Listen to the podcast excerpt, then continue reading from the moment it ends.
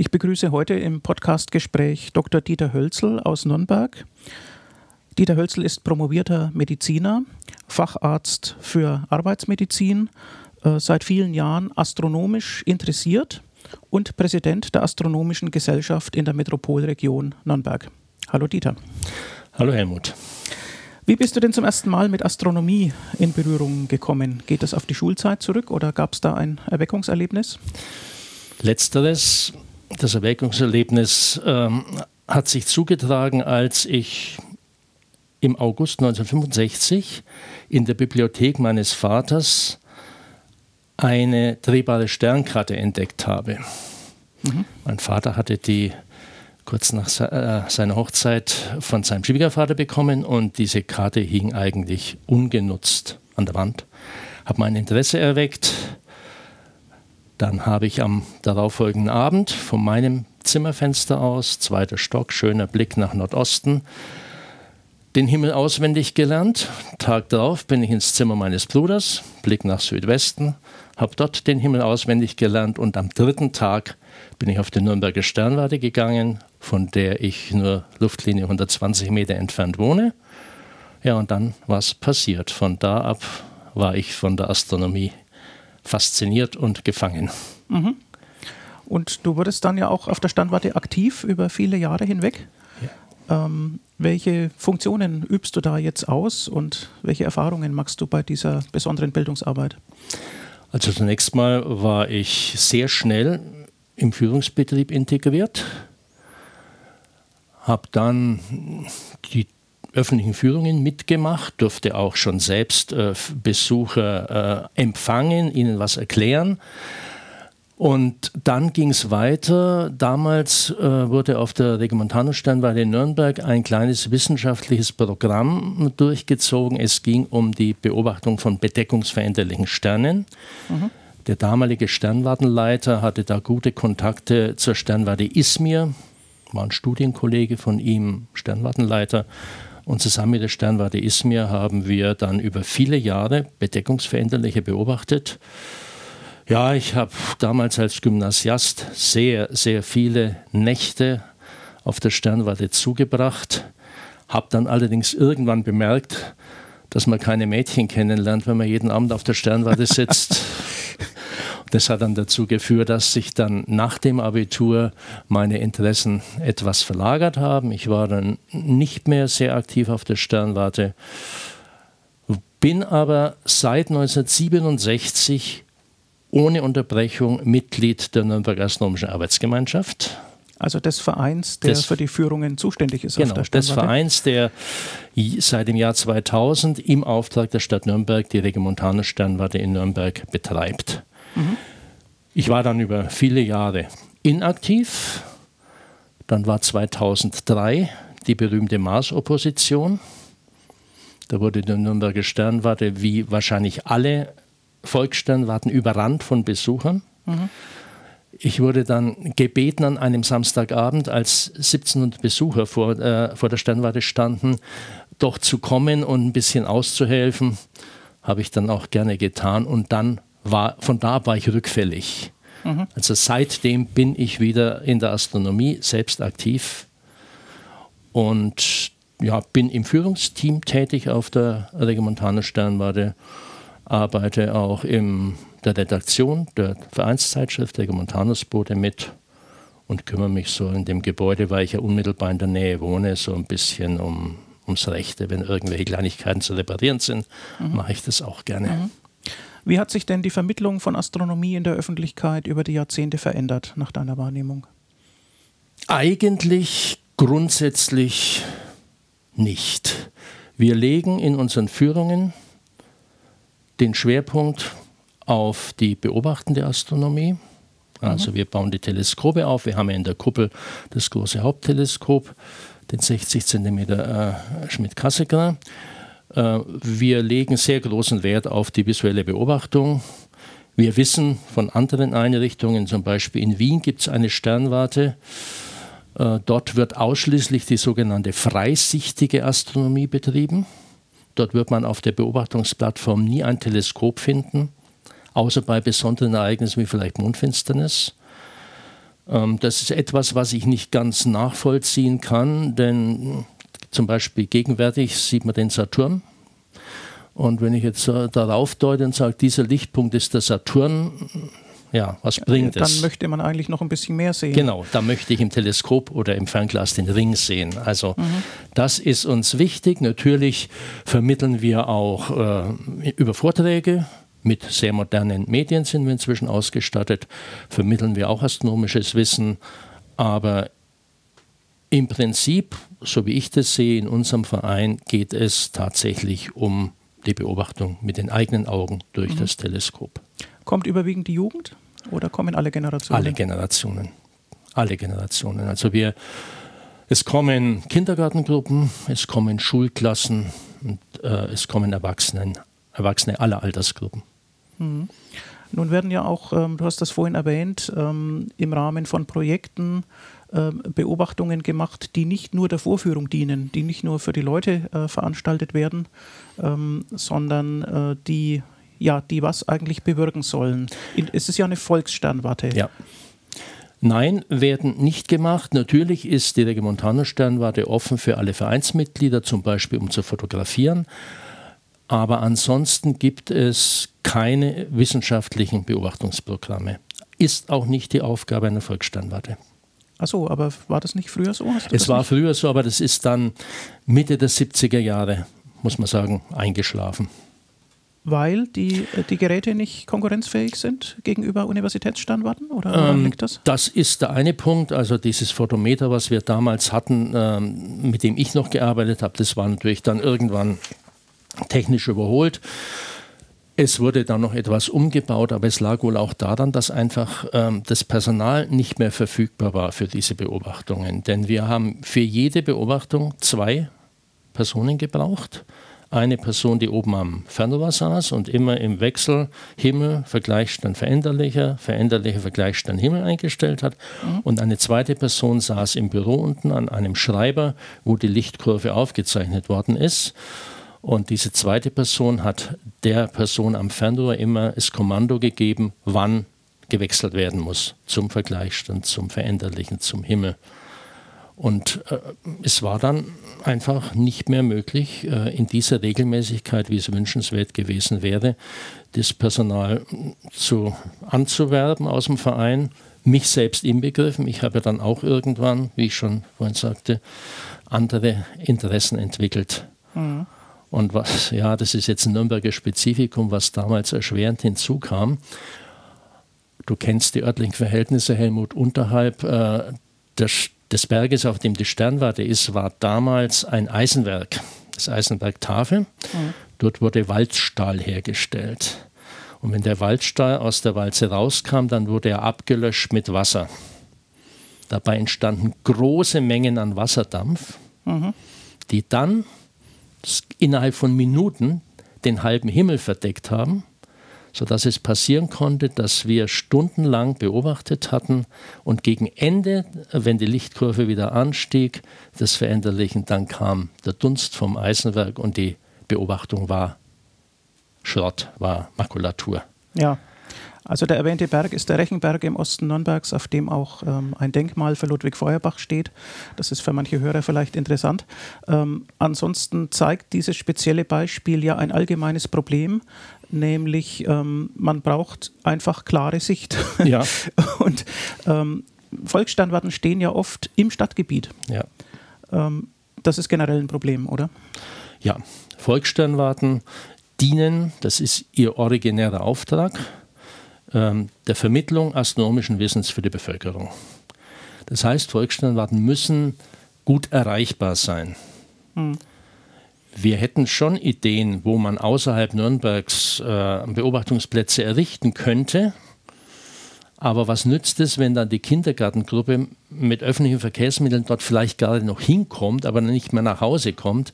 Das ist nicht machbar. Und an unserem Standort am Rechenberg, der ja äh, inzwischen im Stadtgebiet liegt, als die Sternwarte 1931 in Betrieb ging, war der Standort noch außerhalb der städtischen Bebauung, muss man sagen. Seitdem hat sich dann in den 30er Jahren und natürlich nach dem Zweiten Weltkrieg die Stadt nach Osten ausgedehnt, sodass wir jetzt mitten im Stadtgebiet sind und entsprechend schlecht sind auch die Beobachtungsverhältnisse.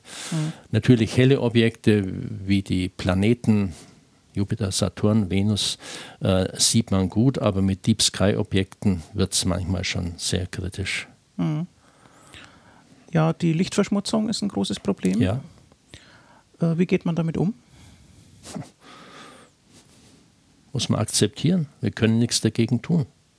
Mhm. Es hat sich etwas gebessert, äh, nachdem jetzt ja die bisher die frühere Straßenbeleuchtung mit Leuchtstoffröhrentechnik ersetzt worden ist durch die modernere äh, Natrium-Hochdruckdampflammentechnik oder jetzt auch natürlich LED-Technik, hat sich hm, die Lichtverschmutzung, also das, was von der Straßenbeleuchtung nach oben abgestrahlt wird, etwas reduziert, aber es ist nicht nennenswert. Hm. Und die Astrofotografen sind gar nicht glücklich über die Umstellung auf LEDs weil die LEDs viele Spektrallinien emittieren, während die schöne gelbe Natrium-Hochdruckdampflampe im Prinzip nur eine äh, Linie emittiert.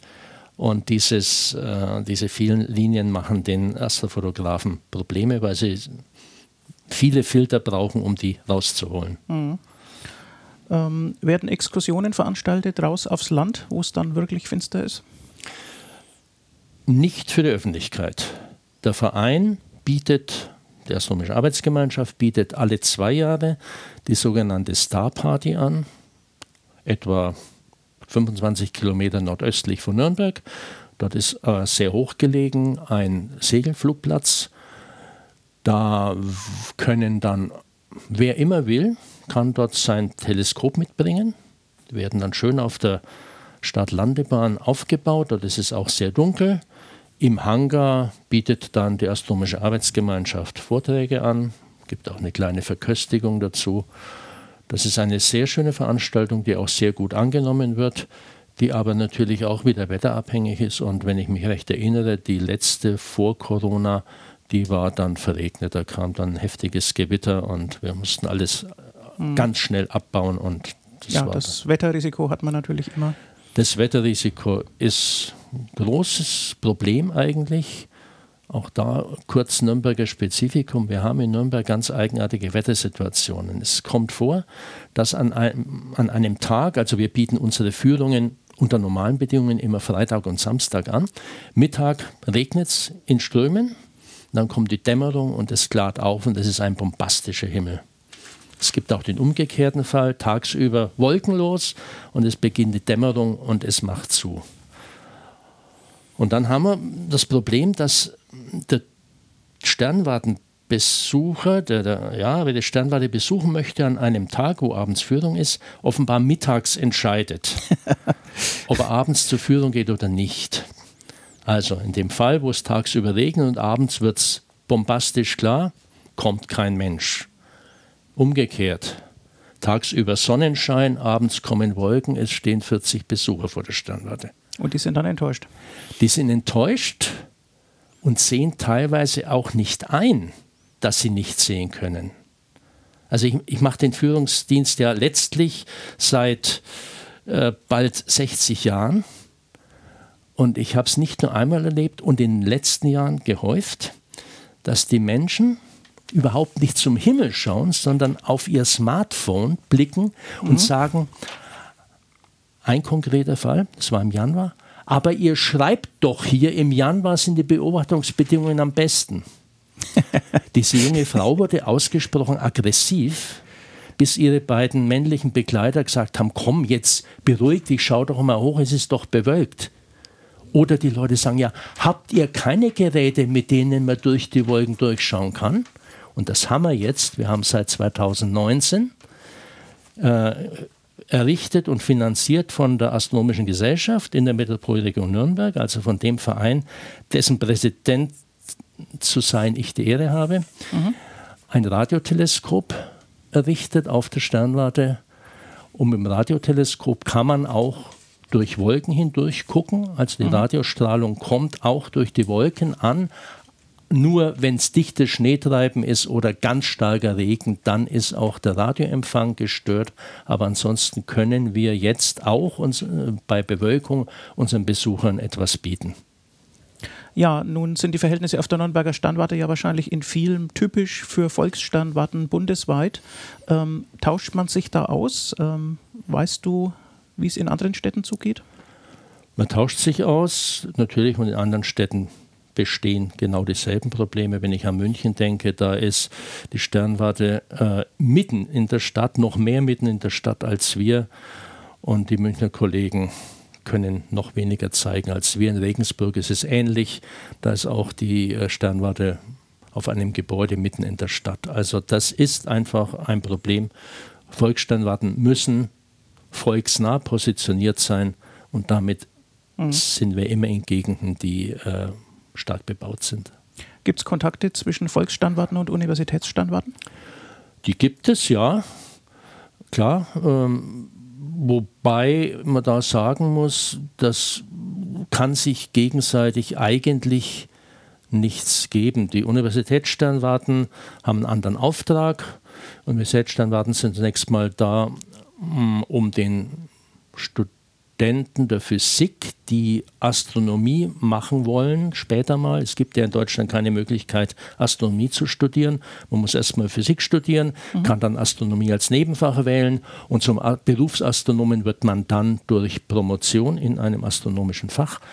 Ähm, und die Universitätssternwarten haben zum einen die Aufgabe, äh, die Astronomie interessierten Physikstudenten an die Astronomie heranzuführen, Beobachtungstechnik zu zeigen, darüber hinaus haben die Universitätssternwarten natürlich auch Forschungsaufgaben. Ja. Alles Dinge, die eine Volkssternwarte nicht hat. Mhm. Was rätst du den jungen Menschen, die sich für Astronomie interessieren? Würdest du sagen, die sollten auf ein Physikstudium ähm, hinarbeiten? Aber du selbst hast ja gar nicht Physik studiert, du hast ja Medizin studiert. Ja, ich bin auch kein Physiker, ich bin astronomisch interessierter Laie, das ist ganz klar. Ähm, ja, wenn jemand wirklich die Absicht hat, ähm, den Beruf des Astronomen zu ergreifen, dann sollte man sich so früh wie möglich einem Astronomieverein anschließen, wie zum Beispiel der Nürnberger Astronomischen Arbeitsgemeinschaft. Mhm. Denn die Interessenlagen der Mitglieder eines solchen Vereins sind sehr vielgestaltig.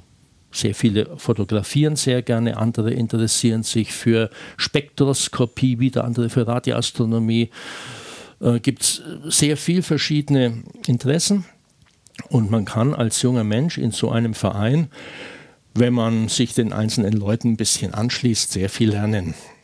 Also man kriegt die richtigen Kontakte. Man kriegt die richtigen Kontakte, man kriegt natürlich auch die Empfehlungen, welche Bücher hilfreich sind, weil man als junger Mensch sagt, ich kaufe mir jetzt ein Buch über Astronomie. Ob man dann gleich das Richtige erwischt, ist eine andere Frage. Mhm. Und dann eben ja auf Physikstudium hinarbeiten, das heißt in der Gymnasialausbildung die entsprechenden Fächer wählen, Physik, Mathematik, und dann Physikstudium beginnen. Hast du eine Art Spezialisierung äh, bei deinen eigenen Interessen vorgenommen innerhalb der Astronomie? Ja, Kosmologie interessiert mich. Ansonsten muss ich sagen, wenn man Führungen macht, öffentliche Führungen, muss man eigentlich ein Allrounder sein. Die Fragen, mit denen man konfrontiert wird, sind so vielgestaltig, Mhm. Ja, dass man, wenn man sich auf ein Gebiet spezialisiert hat, oft sagen muss, das weiß ich nicht. Deshalb muss man, wenn man öffentliche Führungen machen will, einfach ein ganz breites Spektrum haben. Mhm. Ohne sich jetzt in jedes Gebiet vertiefen zu können, das geht einfach nicht, aber man also muss von, vielseitig sein. Vom Planetensystem über Sternenaufbau und Apparatetechnik bis zur Kosmologie. Ja, richtig. Kommt alles vor. Ja, nun bist du ja nicht nur äh, bei diesen äh, praktischen Tätigkeiten ähm, der Nürnberger Astronomischen Arbeitsgemeinschaft tätig, sondern eben auch in der Astronomischen Gesellschaft. Warum wurde die denn noch zusätzlich gegründet? Was sind denn typische Aufgaben astronomischer Gesellschaften? Die Astronomische Gesellschaft in der Metropolregion Nürnberg hat sich zum Ziel gesetzt, alle Einrichtungen in der Metropolregion Nürnberg zu fördern, die sich mit der Vermittlung astronomischen Wissens befassen. Mhm. Wir haben ja in der Region, außer der Regimontano-Sternwarte, zum Beispiel die Sternwarte Feuerstein bei Ebermannstadt. Wir haben die Bayerische Volkssternwarte Neumarkt. Das sind jetzt zum Beispiel zwei Sternwarten, die ein bisschen außerhalb einer dichten Bebauung liegen. Mhm. Seit gut einem Jahr gehört auch die Sternwarte Sonneberg zu unserer Gesellschaft als Mitglied. Sonneberg ist zwar ein thüringischer Landkreis, gehört aber, dieser Landkreis gehört zur Metropolregion Nürnberg als einziger nicht bayerischer Landkreis. Und da hat sich eine sehr schöne Zusammenarbeit aufgebaut.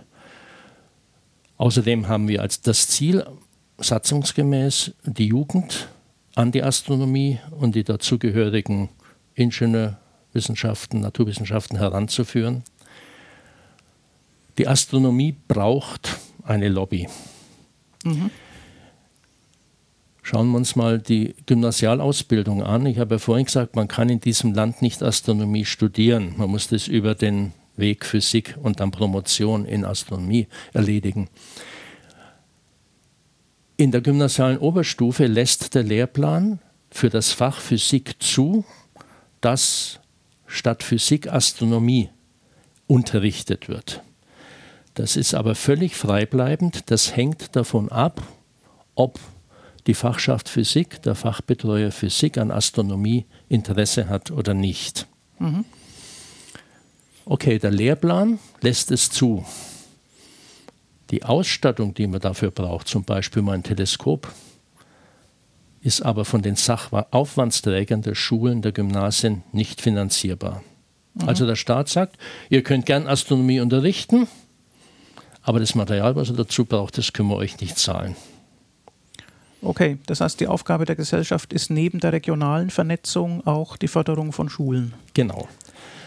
Und das betreiben wir seit dem Internationalen, der Astronomie, Internationalen Jahr der Astronomie 2009 intensiv.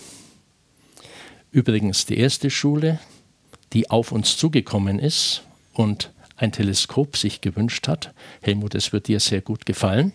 Das war die Schule, die wir beide besucht haben, das altehrwürdige Melanchthon-Gymnasium.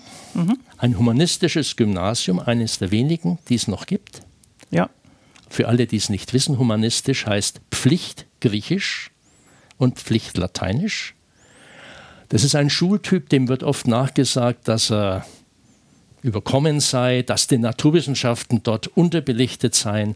Umso mehr hat es uns und vor allem mich gefreut, dass genau diese Schule die erste war, die von sich aus auf die Astronomische Gesellschaft zukam und gefragt hat, könnt ihr nicht bei uns den Astronomieunterricht fördern? Ja, das ist ja auch bildungspolitisch von bleibendem Wert, dass man äh, die historischen Bildungsgüter mit den aktuellen Erkenntnissen äh, der Naturwissenschaften in Verbindung bringt. Ja. Und wenn das an dieser Stelle gelingt, ist es in der Tat sehr erfreulich. Äh, das scheint mir ein Modellfall zu sein, der auch auf andere Regionen Deutschlands übertragbar ist, oder? Das ist doch kein rein bayerisches Problem. Meines Wissens nicht. Meines Wissens ist es in ganz Deutschland, auch in den neuen Bundesländern so, dass Astronomie nicht als Pflichtfach angeboten werden muss. Es war in der DDR anders. In der DDR gab es das Schulfach Astronomie, aber mhm. das ist dann mit der Wiedervereinigung, mit der Angleichung der Bildungssysteme nivelliert worden. Mhm. Inzwischen äh, sind neun Schulen, neun allgemeinbildende Schulen Mitglied der Astronomischen Gesellschaft von Weißenburg im Süden bis Bad Windsheim im Westen, Eckental im Norden, ein Kontakt zum Gymnasium in Pegnitz. Da muss man jetzt die fränkische Landkarte kennen, ja. das ist richtig, ja.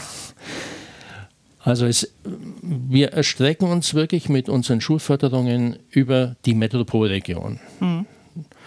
Und ähm, wie gesagt, ein Kontakt zum Gymnasium in Pegnitz ist jetzt angebahnt. Auch da könnte sich etwas tun, dass mhm. da der Unterricht gefördert wird.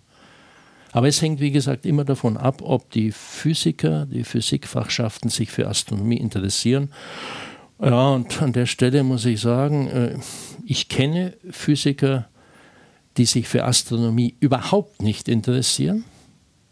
Es wird mir auch von Menschen, die Physik studiert haben und die nebenfach Astronomie studiert haben, so bestätigt. Das sagen mir auch mein eigener Sohn, der ist Diplomphysiker, der sagt, er hatte Kommilitonen, äh, für die existiert Astronomie überhaupt nicht. Ich verstehe es nicht, denn Astronomie ist ja Physik zum Anfassen.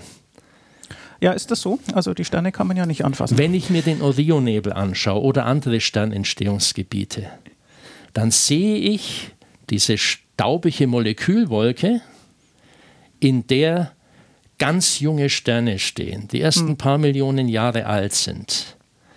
Dort hat die Kernfusion gezündet. Also das, was wir hier auf der Erde mit äh, Reaktoren versuchen, Stellarato und, äh, und Tokamak, was ein, eine Riesenschwierigkeit ist, die Kernfusion zum Laufen zu bringen und vor allem über mehr als ein paar Millisekunden am Laufen zu halten, das kann ich dort anschauen. Das sehe ich das. Ja, man sieht Naturphänomene auf Größenskalen und Energieskalen, die man im Labor nicht erzeugen kann. Das ist wohl wahr. Ja. Lass uns noch über weitere Aktivitäten sprechen, die von der äh, Astronomischen Gesellschaft ausgingen. Ein Astronomieweg, ein Sonnenuhrenweg. Beides gibt es in Nürnberg. Was wird da gezeigt? Fangen wir mit dem Sonnenuhrenweg an. Der Sonnenuhrenweg führt zu Sonnenuhren, die es in Nürnberg an Privathäusern, an öffentlichen Gebäuden in großer Zahl gibt. Der Astronomieweg führt zu Städten, an denen bedeutende Astronomen gewohnt oder gearbeitet haben. Wir haben für beide Wege, für beide Themenwege Webseiten äh, kreiert. Man kann sich auch die Erläuterungen zu den Wegen runterladen aufs Handy als Audiodateien. Es gibt auch gedruckte Faltblätter dazu und da stellen wir fest, äh, die Nachfrage nach dem Sonnenuhrenweg ist deutlich, deutlich intensiver als nach dem Astronomieweg. Aha. Also Sonnenuhren scheinen sich größer Beliebtheit zu erfreuen als zum Beispiel das Albrecht-Dürer-Haus, in dem er nicht nur Albrecht Dürer gelebt und gearbeitet hat, sondern vor ihm ein Astronom namens Bernhard Walter, das Fensterchen im Südgiebel, von dem aus er beobachtet hat, ist noch erhalten. Mhm. Aber Dürer ist einfach bekannter, muss man ja, sagen. Ja. Oder auch in der oberen Schmidgasse ähm, die Werkstatt des Buchdruckers Petreus ist eine Station des Astronomiewegs. Dort wurde 1543 das Standardwerk von Kopernikus gedruckt De Revolutionibus Orbium Celestium über die Bewegung, Bewegung der Himmelskörper.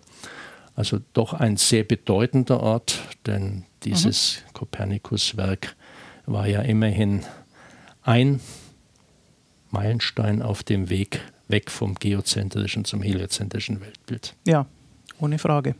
Äh, es gibt also Stationen, die auch für Schulklassen und die auch für nachwachsende Interessierte vielleicht äh, Anlaufpunkte sein könnten. Ja, ich möchte noch auf eine ähm, historische Lokalgröße der Astronomie zu sprechen kommen, Simon Marius. Es gibt auch eine Simon Marius äh, Gesellschaft, eine kleine, feine und sehr engagierte. Wer war denn Simon Marius und warum sollte man ihn kennen? Simon Marius war Hofastronom des Markgrafen von Ansbach. Für die, die in der Region nicht so zu Hause sind, Markgraf von Ansbach war ein Hohenzoller. Das war die fränkische Hohenzollernlinie, also letztlich dasselbe Adelsgeschlecht, was dann später als preußische Linie die deutschen Kaiser gestellt hat, bis zum, Ersten Welt, bis zum Ende des Ersten Weltkriegs. Simon Marius war Hofastronom des Markgrafen von Ansbach und warum sollte man sich an ihn erinnern? Er hat einen Tag nach Galileo Galilei die Jupitermonde entdeckt. Mhm. Galilei hat sie entdeckt nach gregorianischem Kalender am 7. Januar 1610, Simon Marius am 8. Januar 1610. Warum habe ich jetzt den Hinweis gebracht, gregorianischer Kalender? Das ist ja unmittelbar nach Einführung dieses Kalenders 1582 und der gregorianische Kalender war noch längst nicht überall in Kraft gesetzt. Deshalb muss man in dieser Umbruchzeit immer sagen, welchen Kalender man meint. Also mhm. diese Daten, die ich jetzt genannt habe, 7. 8. Januar waren äh, nach dem gregorianischen Kalender. Galilei war sehr clever. Er hat wohl sofort bemerkt, dass er da etwas entdeckt hat, was revolutionär ist. War es ja auch, denn es war die Entdeckung von Himmelskörpern, die nachweislich nicht um die Erde kreisen, sondern die um einen anderen Planeten kreisen. Es war ja die Zeit, 1543, mhm. Kopernikus, äh, die Revolutionibus. Es war die Zeit, wo die Diskussion schwer im Gange war, heliozentrisch oder geozentrisches Weltbild. Und da war die Entdeckung der Jupitermonde ein ganz wichtiger Baustein gegen das geozentrische Weltbild. Und das hat Galilei sofort erkannt und hat praktisch stante pede seine Entdeckung publiziert. Während der gute Simon Marius in fränkischer Behäbigkeit sich vier Jahre Zeit gelassen hat, bis er dann in seinem Mundus Jovialis seine Entdeckung beschrieben hat. Er wurde dann von Galilei des Plagiats bezichtigt, wurde niedergemacht und ja, diese Meinung, dass äh, Marius abgeschrieben habe von Galilei, die hat sich auch sehr lang gehalten. Er ist inzwischen ohne Zweifel wissenschaftlich rehabilitiert, mhm. denn er hat Dinge beschrieben in seiner eigenen Entdeckung, die über das, was Galilei beschrieben hat, an Genauigkeit hinausgehen. Also kann er nicht von Galilei abgeschrieben haben. Das ist nur ein Beweis mhm. dafür, dass mhm. es kein mhm. Plagiat ist. Ich will da jetzt nicht ins Detail gehen, aber aus diesem Grund, weil auch Simon Marius die Jupitermonde entdeckt hat, sollte man den auf jeden Fall kennen. Also man kann bis heute daraus lernen, es reicht nicht nur wissenschaftlich gute Dinge zu machen, sondern man muss sie dann schon auch äh, an die Öffentlichkeit bringen und schon sie auch verbreiten. Tue Gutes und rede darüber, ja. ja, sehr schön. Ähm, das war ja damals eine Zeit, als das Weltbild, gerade das astronomische Weltbild, im Umbruch war. Ähm, spielt das heute bei der Vermittlung der Astronomie noch eine Rolle? Ich denke ja im Schulunterricht. Und ähm, wie hat sich die Weltbildfrage aus deiner Sicht weiterentwickelt? Schauen wir in die Sterne, wenn wir wissen wollen, wer der Mensch ist? Hm. Nein. Nein. Wenn man wissenschaftlich orientiert ist, nicht. Es taucht immer die Frage auf, was bedeuten die Gestirne, was bedeutet den Menschen der gestirnte Himmel? Das ist schwer zu beantworten.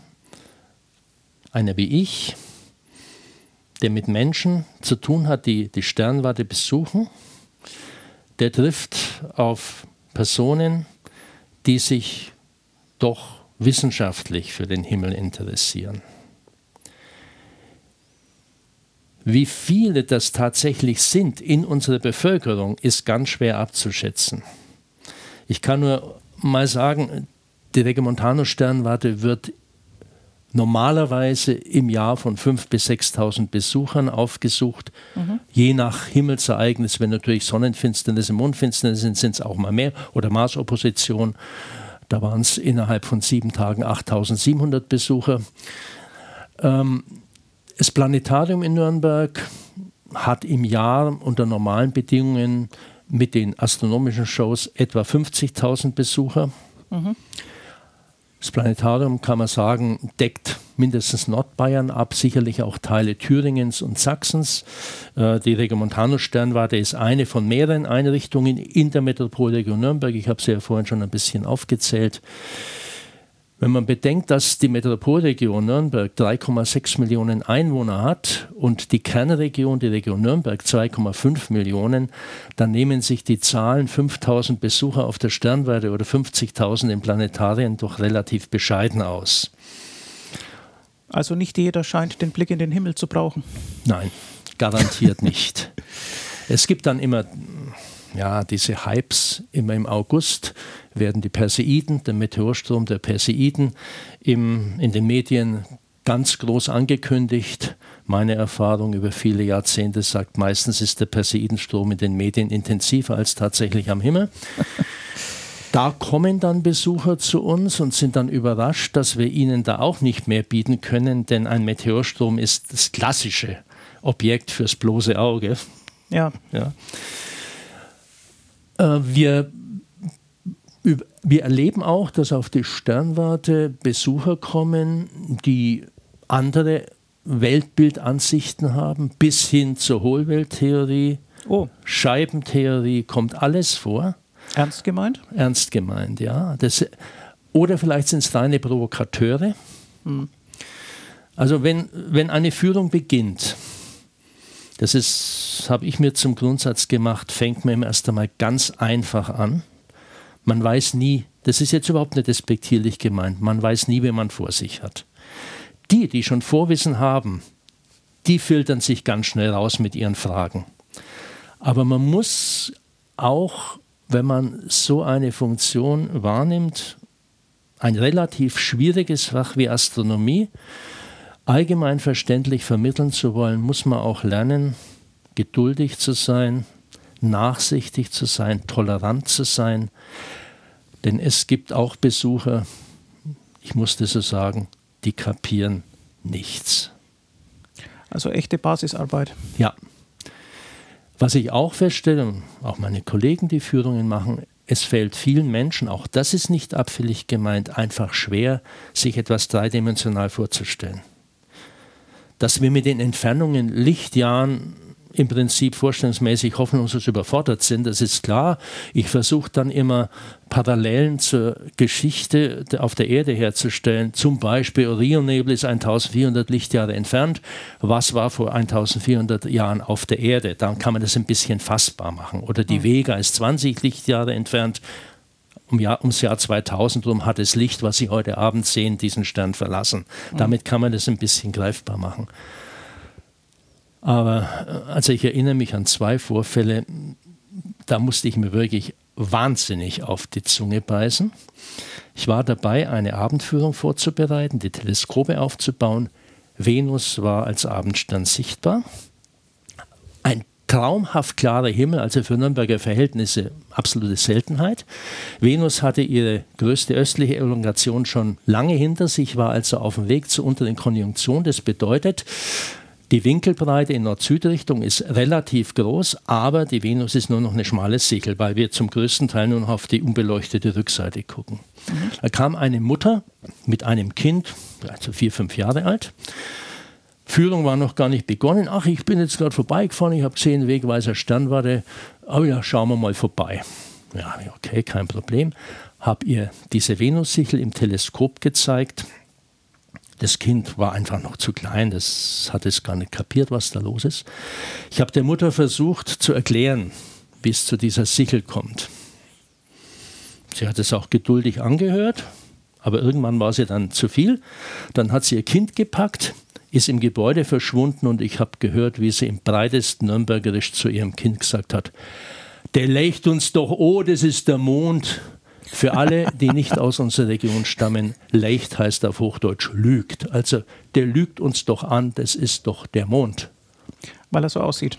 Ja, oder zweiter Fall, es war eine Mondfinsternis, Mitte der Finsternis, etwa um 23 Uhr, es kommt ein älteres Paar, sie drängt auf die Terrasse, der Mann hinterher und sie sagt zu ihrem Mann, das kommt zustande, weil sich die Sonne vor den Mond schiebt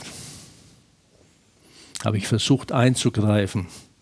Habe versucht der Dame zu erklären, dass als in Nürnberg um 23 Uhr abends eigentlich selten die Sonne zu sehen ist.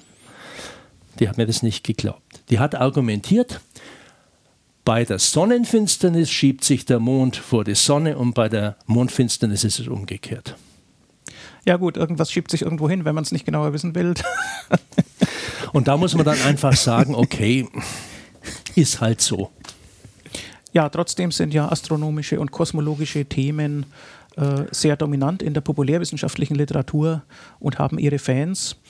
Ähm, ich denke, dass es da weiterhin Interesse geben wird. Da muss man sich keine Sorgen machen, oder?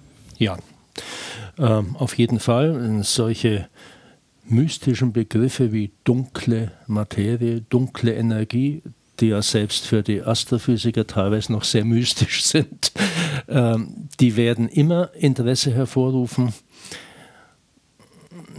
Ich denke, man kann gerade das mit der dunklen Materie dem interessierten Besucher auch relativ leicht erklären, warum die Physik im Moment mit dieser Hypothese arbeiten muss. Man schaut sich einfach das Bild von einer Galaxie an, von einer Spiralgalaxie und sagt den Leuten, im Außenbereich die Sterne bewegen sich so schnell, die müssten eigentlich durch Zentrifugalkraft wegfliegen, mhm. tun sie aber nicht. Aber die Masse dieser Galaxie, die wir kennen, reicht nicht aus, um zu erklären, die sichtbare Masse, dass diese Sterne gehalten werden. Also muss irgendeine weitere Kraft da sein, die diese Sterne hält. Das ist relativ leicht anschaulich zu machen.